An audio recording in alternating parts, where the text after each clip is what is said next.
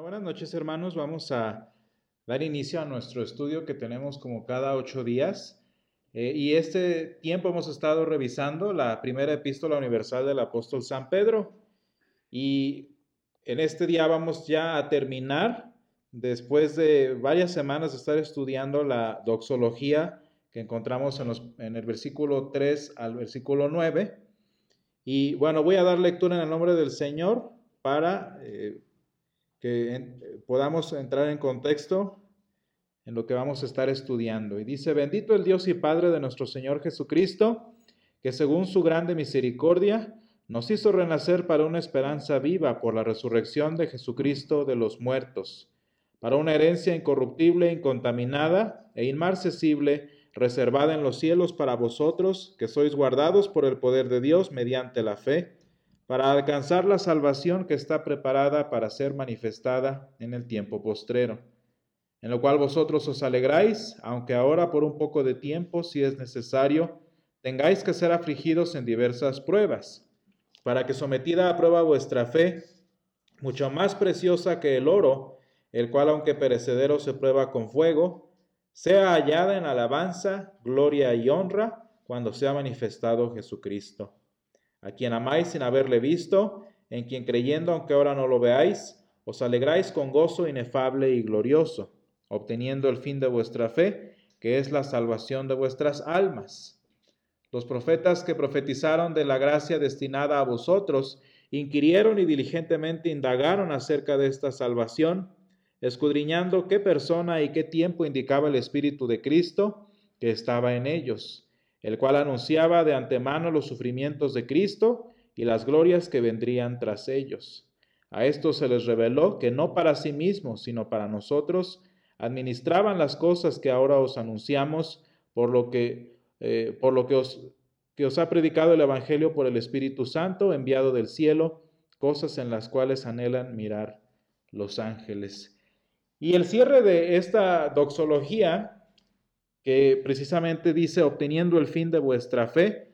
Bueno, de hecho este pasaje, este, perdón, este versículo específicamente conecta el cierre de ese, precisamente el versículo 8 y nos, nos traslada también a la discusión que va a incluir San Pedro en los versículos 10, 11 y 12 particularmente. Entonces, eh, por eso es importante, no nada más es el cierre de la doxología, sino que también eh, nos conecta los puntos entre la doxología y la discusión posterior.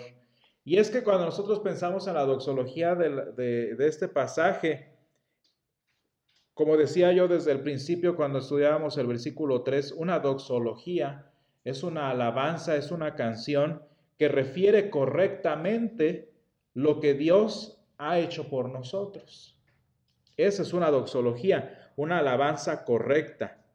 Y al ser así, entonces, pues bueno, la, doxología trata de la salvación que tenemos en Cristo Jesús. Ese sería el resumen y de la relevancia que tiene esta salvación precisamente para el individuo, para la persona. Y entonces, por eso es el cierre que dice aquí el apóstol, que obteniendo el fin de vuestra fe, que es la salvación de vuestras almas. Cuando refiere allí la palabra alma, no se refiere nada más a una parte de nuestro cuerpo. Y esto es algo importante que debemos, eh, de nuestra persona, y esto es algo importante que debemos entender.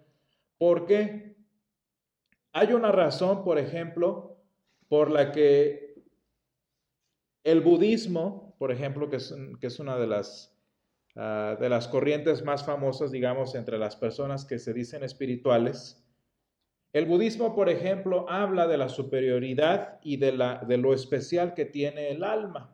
Algo que, por cierto, no es nada nuevo de los budistas, era una doctrina también de los griegos. ¿sí? Y muy importante y muy relevante viene este comentario del apóstol eh, San Pedro a propósito de las personas que viven principalmente en Grecia. ¿Por qué? Porque una de las doctrinas griegas, y de hecho lo que le costó a San Pablo su ministerio en Atenas, era la superioridad del alma de la persona. Y de hecho, si ustedes se fijan, la única razón por la que eh, los cristianos enfatizamos tanto la resurrección del Señor es porque nosotros no creemos que lo importante es salvar el alma.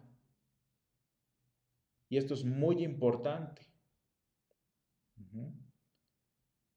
El alma, claro que es importante, etcétera, etcétera, pero la salvación que el Señor tiene preparada para nosotros no es nada más del alma. Y es muy, eh, muy triste ver, incluso ya ahora, corrientes cristianas influenciadas por, por les digo, por las eh, filosofías griegas y budistas, que hablan que no te preocupes, Dios conoce tu alma y con que tu alma se libre, pues no importa lo demás. Y no, esa no es la doctrina bíblica, porque la doctrina bíblica habla de la salvación de toda la persona. ¿Por qué creen que eh, la iglesia, además de tantas otras, por otros motivos, se opone a las nuevas doctrinas? Bueno, no nuevas, pero bueno, eh, doctrinas de moda en cuanto a la identidad de género. Porque la identidad de género moderna parte de los mismos fundamentos de la superioridad del alma griega y budista.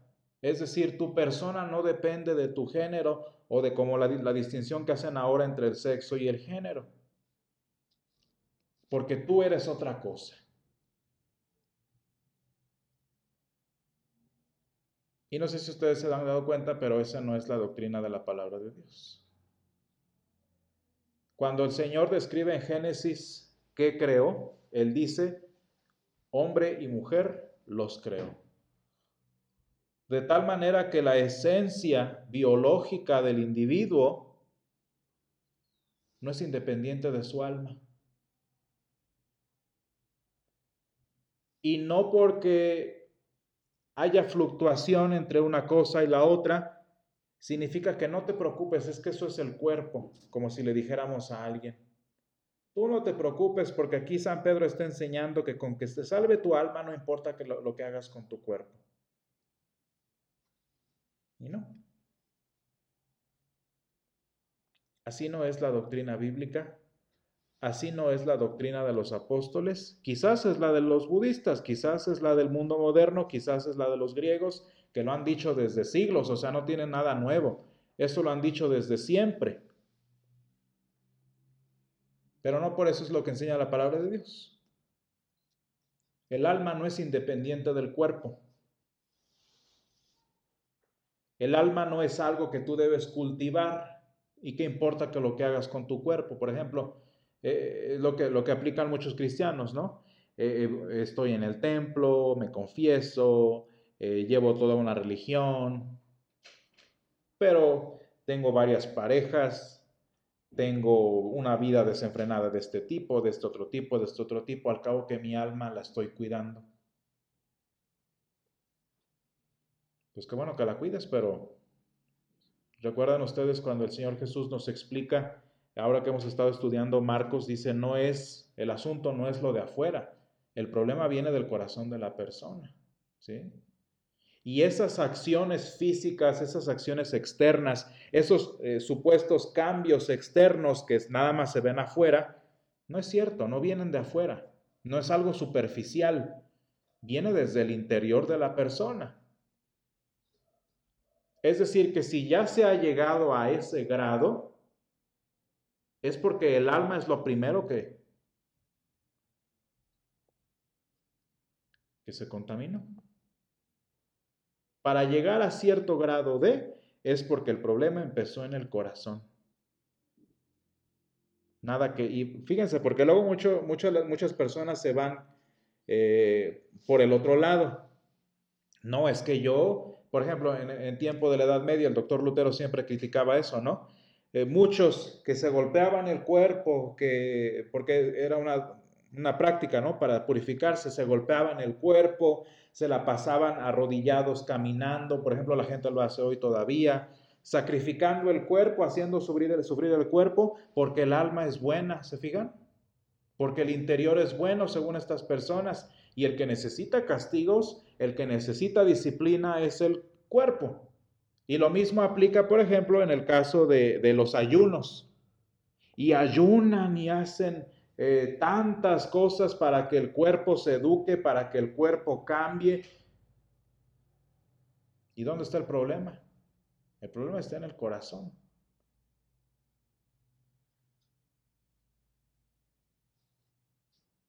Entonces, es importante que notemos eso eh, eh, al final de este cierre. No está hablando el apóstol San Pedro que lo que importa es salvar el alma.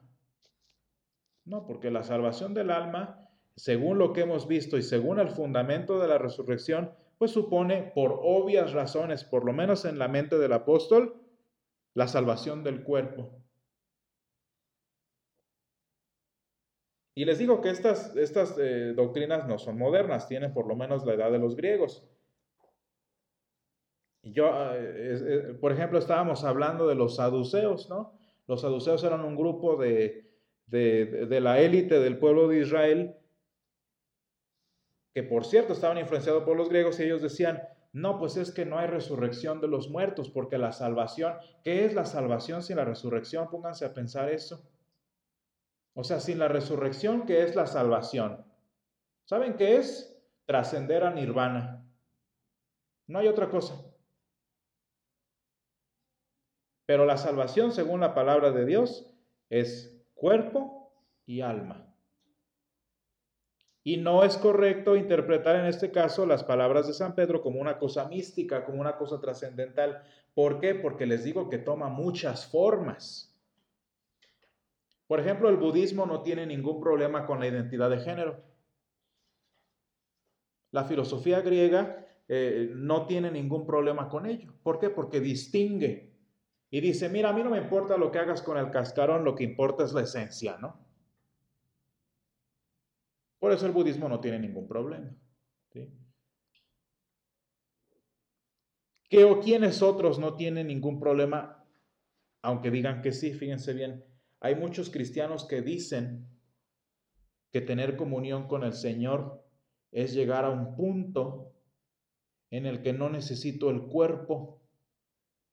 Un punto de éxtasis es la palabra.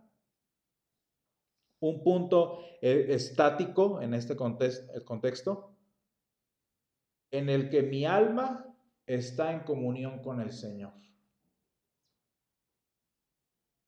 Y se oye muy bonito, se oye muy lo que nosotros queramos, pero en el éxtasis, ¿sabe dónde quedó el cuerpo? ¿Se fijan? Y de hecho, les, platico, estas prácticas no tienen nada nuevo. Era lo que pasaba en los, en los templos, precisamente, eh, particularmente de Afrodita, por ejemplo. Las sacerdotisas que hacían eh, eh, llegaban a un punto de trance espiritual, según ellas, en las que se desmayaban. Y mientras más durara el desmayo, es porque más interacción tenían las sacerdotisas con, con eh, Afrodita. ¿Se fijan que no importa el cuerpo?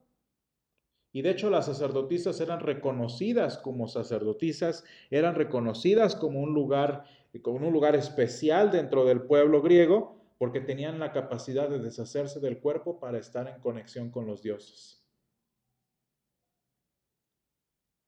Se oye muy bonito, ¿verdad? Se oye muy piadoso, se oye muy... Ah, entonces yo preguntaría, ¿para qué resucitó el Señor? La salvación del alma el Señor la consiguió en la cruz. El alma del cristiano fue salva y es salva en la cruz. Como que ¿por qué el Señor se tardaría tanto tiempo en vencer a la muerte y resucitar al tercer día? Porque la salvación es una metáfora. ¿Se han puesto a pensar en eso? La salvación es una filosofía. Y porque lo que el Señor crea el Señor restaura. Y el Señor no nada más creó el alma, el Señor crea nuestro cuerpo.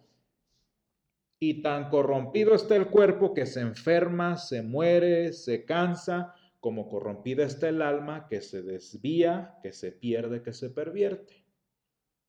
Y el Señor no nada más es de que, bueno, voy a salvarte el alma, el cuerpo, ¿qué importa? No, por eso, fíjense, el centro del, del fundamento en este caso es la resurrección de Jesús. Porque ¿qué significó la, resurrección de Jesús? La salvación completa de la persona. Si, si, si la resurrección de Jesús no hubiera significado la salvación de la persona, pues ni nos importaría, por ejemplo, aspectos como el matrimonio eh, correcto, como la identidad de género bíblica, no nos importaría ni siquiera el pecado, porque mientras lo interior y bonito esté ok, pues no hay ningún problema. Sí, no, no importa, tú este, embriágate, no importa, tú vuélvete adicto a lo que tú quieras, al cabo que el cuerpo, pues, ¿Se fijan por qué los cristianos son molestos en algunos aspectos? Porque la palabra de Dios no nada más nos enseña a cuidar el alma. La palabra de Dios nos enseña a cuidar todo, la creación del Señor. Y ese es el problema, de hecho, porque qué a gusto, qué a gusto de verdad sería si como aparenta aquí el apóstol San Pedro, la lo que importara fuera la salvación del alma. ¿Se imaginan qué a gusto habría vivido San Pedro? Digo, perdón, San Pablo cuando nos habla en Romanos 7 eh, y 8 de todo lo que luchaba contra sí mismo. Dice, porque lo que no quiero hacer, eso hago. Y lo que quiero hacer, no puedo hacerlo. Y San Pablo habla de su situación espiritual, ¿no? ¿Qué, qué yo, yo, diría, qué gusto, qué, qué a gusto sería la vida cristiana si nada más fuera la salvación del alma, ¿a poco no? Qué a gusto sería de no tener que preocuparnos por el cuerpo y sus inclinaciones.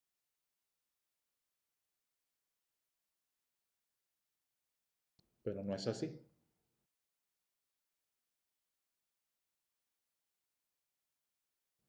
Así no es el caso. Entonces, ¿de qué está hablando el apóstol San, Pedro? Simplemente cuando dice eh, la salvación de vuestras almas, él está sobreentendiendo que al haber hablado de la cruz y al haber hablado de la resurrección, pues la salvación de nuestras almas es la salvación de la persona, se acabó.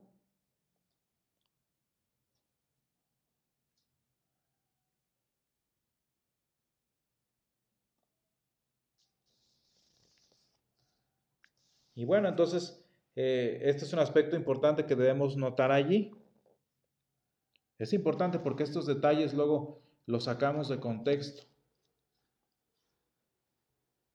Luego estos detalles eh, los malinterpretamos o los mal aplicamos en nuestra vida y llevamos una de dos, o una vida muy humana, muy religiosa, muy practicante, pero por adentro todo podrido, o nos concentramos en el alma y nos volvemos místicos y la vida la llevamos en un desenfreno.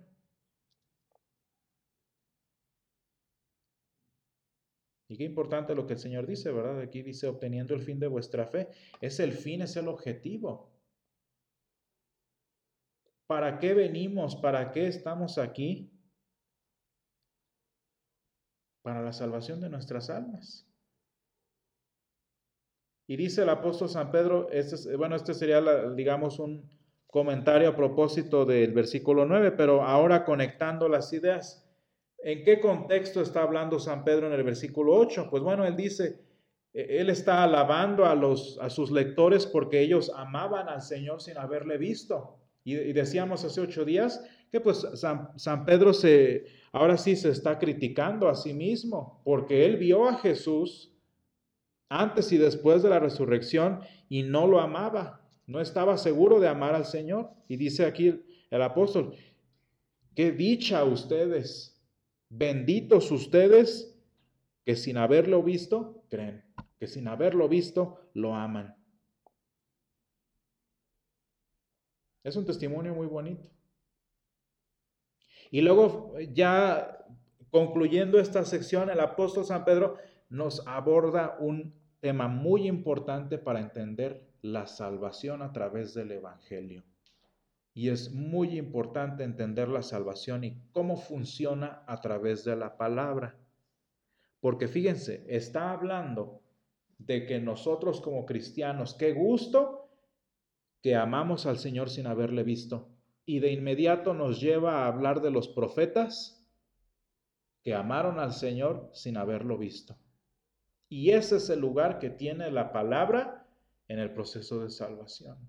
Porque así como nosotros creemos sin haber visto al Señor, de la misma forma creyeron los profetas sin haber visto al Señor. yo digo, tan clara que es la palabra, tan, tan suficiente que es el poder de la escritura como para crear fe sin ver, como para crear vida cristiana sin tener que ver a Jesús. Pero luego muchos dicen, ay, es que cómo es posible que los profetas creyeron si ni siquiera habían visto a Jesús. Y la idea, y digamos, la solución es esta.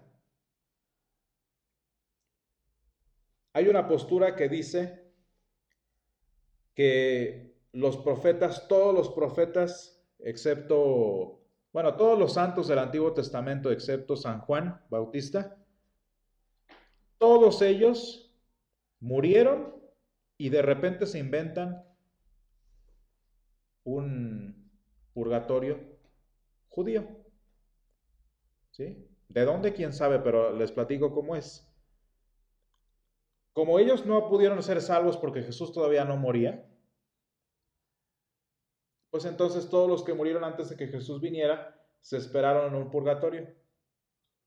Y cuando el Señor Jesús resucitó y todo, y, y, se levantó de la tumba, de alguna razón o de alguna forma, yo no sé de dónde, sacó a todos los santos del purgatorio hebreo y los llevó al cielo. Toda esta historia que les acabo de decir, que yo no sé de dónde la sacan, porque la palabra de Dios nunca menciona nada acerca de eso, es porque no entienden el poder que tiene la palabra para crear fe,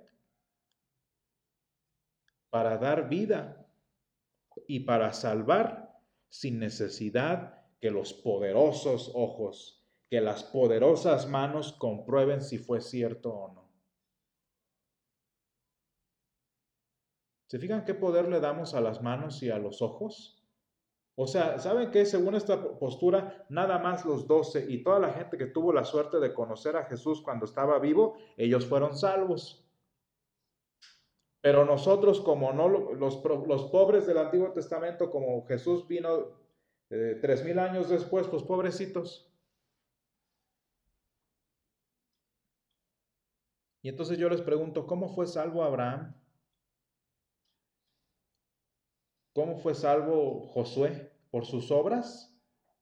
Ahí les van a decir que sí, muchos, porque fueron tan buenos. Abraham fue tan bueno que se ganó el favor de Dios. ¿Se fijan que Abraham cometió el mismo pecado que Adán y Eva? El padre de la fe dudó de la palabra de Dios. Y ahí tenemos a Ismael. Nada más porque el Señor es dueño de todo y Él hace que se cumpla su voluntad. Pero Abraham puso en riesgo el plan de salvación del Señor por su rebelión y su incredulidad. ¿Dónde está el grandioso Abraham? El grandioso, este, eh, ¿cómo, se llama? Eh, del que hemos hablado recientemente, Gedeón, el gran héroe del Señor y todo eso, se atrevió a retar al Señor como lo hizo Satanás en el libro de Job. Moisés se atrevió a blasfemar y a, ¿cómo decimos? Y a cuestionar al Señor montón de veces en el desierto. Y así le podemos seguir y seguir y seguir. Ah, y el malo era Jonás. Entonces, yo creo que por allí no va, ¿o sí? Además dice el Señor que no por obras para que nadie se gloríe. Así que, así que ni por muy bueno que haya sido uno u otro, ni así la iban a lograr. ¿Cómo fue salvo Abraham? ¿Cómo fueron salvos los profetas? Y quiero que leamos, porque así lo leímos en Isaías 53.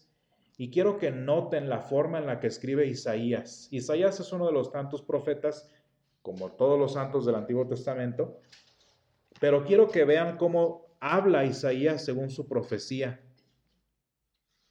Y este versículo, que es el versículo más importante, yo diría, de la historia de salvación en el Antiguo Testamento, Isaías 53 del 1 al 12, que es todo el capítulo, vean cómo está escrito. Isaías profeta no escribió diciendo, y, él, y lo van a despreciar y lo van a desechar y dice, y va a llevar en nuestras enfermedades y va a sufrir nuestros dolores. ¿Se fijan que no está hablando así Isaías? Isaías es claro y dice, el Señor que murió, el Señor que ya pagó, es el que justificó a su siervo justo y a muchos.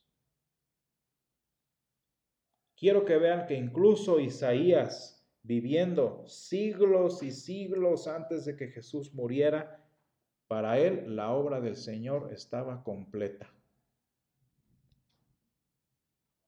Y hubiera pasado o no, en su perspectiva, la obra del Señor estuvo completa. E Isaías, porque nosotros lo creemos, creyó sin ver al Señor, de la misma forma en que nosotros creemos sin haber visto al Señor. Y es que la fe no la crea lo que, que lo veamos o que no lo veamos. Y eso es lo que San Pedro habla al final. Eh, por eso dice, benditos ustedes que lo aman sin haberle visto.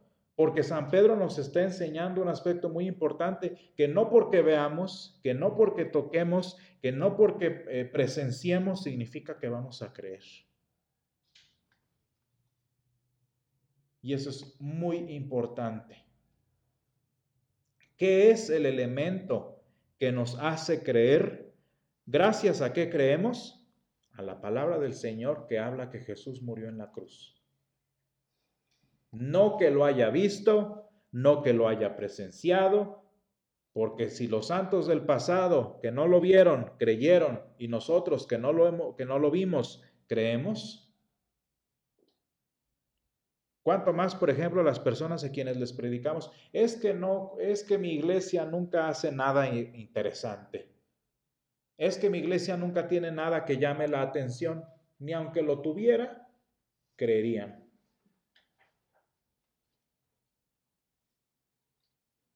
Muchos cristianos, y, yo he sentido la misma frustración, Muchos cristianos frustrados dicen, es que ¿por qué el Señor no se aparece aquí? Es que ¿por qué el Señor no viene y le dice a mi hermano, oye, mira, cree, existo? Y muchos cristianos dicen eso, ¿no? Es que ¿por qué no pasa? ¿Por qué el Señor no manda un ángel por lo menos, ¿no? Para que crean. Es que ¿por qué el Espíritu Santo no viene y se mueve aquí para que crean todos? ¿Saben por qué? Porque ya lo hizo. Ya lo hizo y no cambió nada. ¿Se fijan cómo por allí no va? Y esa es la importante, digamos, e, e, e, el importantísimo lugar que tiene la palabra de Dios en la doctrina de San Pedro. Y de hecho lo va a, reafirmar en la segunda epístola, pero eso lo veremos en su momento. Y fíjense, dice, los profetas profetizaron de la gracia destinada a vosotros e inquirieron diligentemente, es decir, estaban interesados en cómo iba a ser, pero no lo vieron. No lo vieron. Y lo que ellos les tocó es simplemente el hecho de que ellos estaban hablando de un Señor que los iba a salvar a ellos y que iba a salvar a los que vinieran después de estos. Y dice el versículo 12, a estos se les reveló que no para sí mismos, sino para nosotros, administraban las cosas que ahora nos son anunciadas, por lo que os han predicado el Evangelio por el Espíritu Santo enviado del cielo. Qué importante es el lugar que tiene la palabra. Y así, y de la misma forma, no necesitamos inventarnos este, metáforas, inventarnos purgatorios, de la misma forma en la que yo he creído sin ver al Señor por el poder de la palabra, es la misma forma en la que Abraham creyó por la palabra que le dijo el Señor y le fue contado por justicia. ¿Qué necesidad de tantos inventos? La, la palabra de Dios, así como tiene el poder de salvarnos hoy en día, tuvo el poder de salvar a los santos del pasado y tendrá el poder de salvar a nuestras familias y a las personas a quienes nosotros prediquemos. Es el poder de la palabra. Ese es el poder del Espíritu de Cristo, como dice San Pedro, y en el que dice cosas en las cuales anhelan mirar los ángeles. Qué bonito, ¿no? Qué, qué misterio tan importante. Vamos a dar gracias. Gracias, Señor, te damos por, por este día. Gracias, Padre, por tu palabra. Te ruego, Señor, que este mensaje cree fe en nosotros, Señor, que sustente nuestra fe en lo que tú enseñas, Padre, en lo que tú eres. Y te damos gracias, Padre, porque no has puesto nuestra fe dependiente de nuestros ojos, dependiente de nuestras manos, sino dependiente de tu palabra, Señor. Y te damos gracias y te pedimos que podamos seguir amándote, que podamos seguir buscándote, Señor, incluso si no te vemos. Y Padre, guárdanos a cada uno de nosotros en este tiempo, te lo pedimos en el nombre de Jesús. Amén. Hola, gracias por unirte a nuestro podcast. Recuerda buscarnos en nuestras redes sociales como Misión San Pablo Apóstol para más contenido y déjanos tus comentarios, queremos saber más de ti.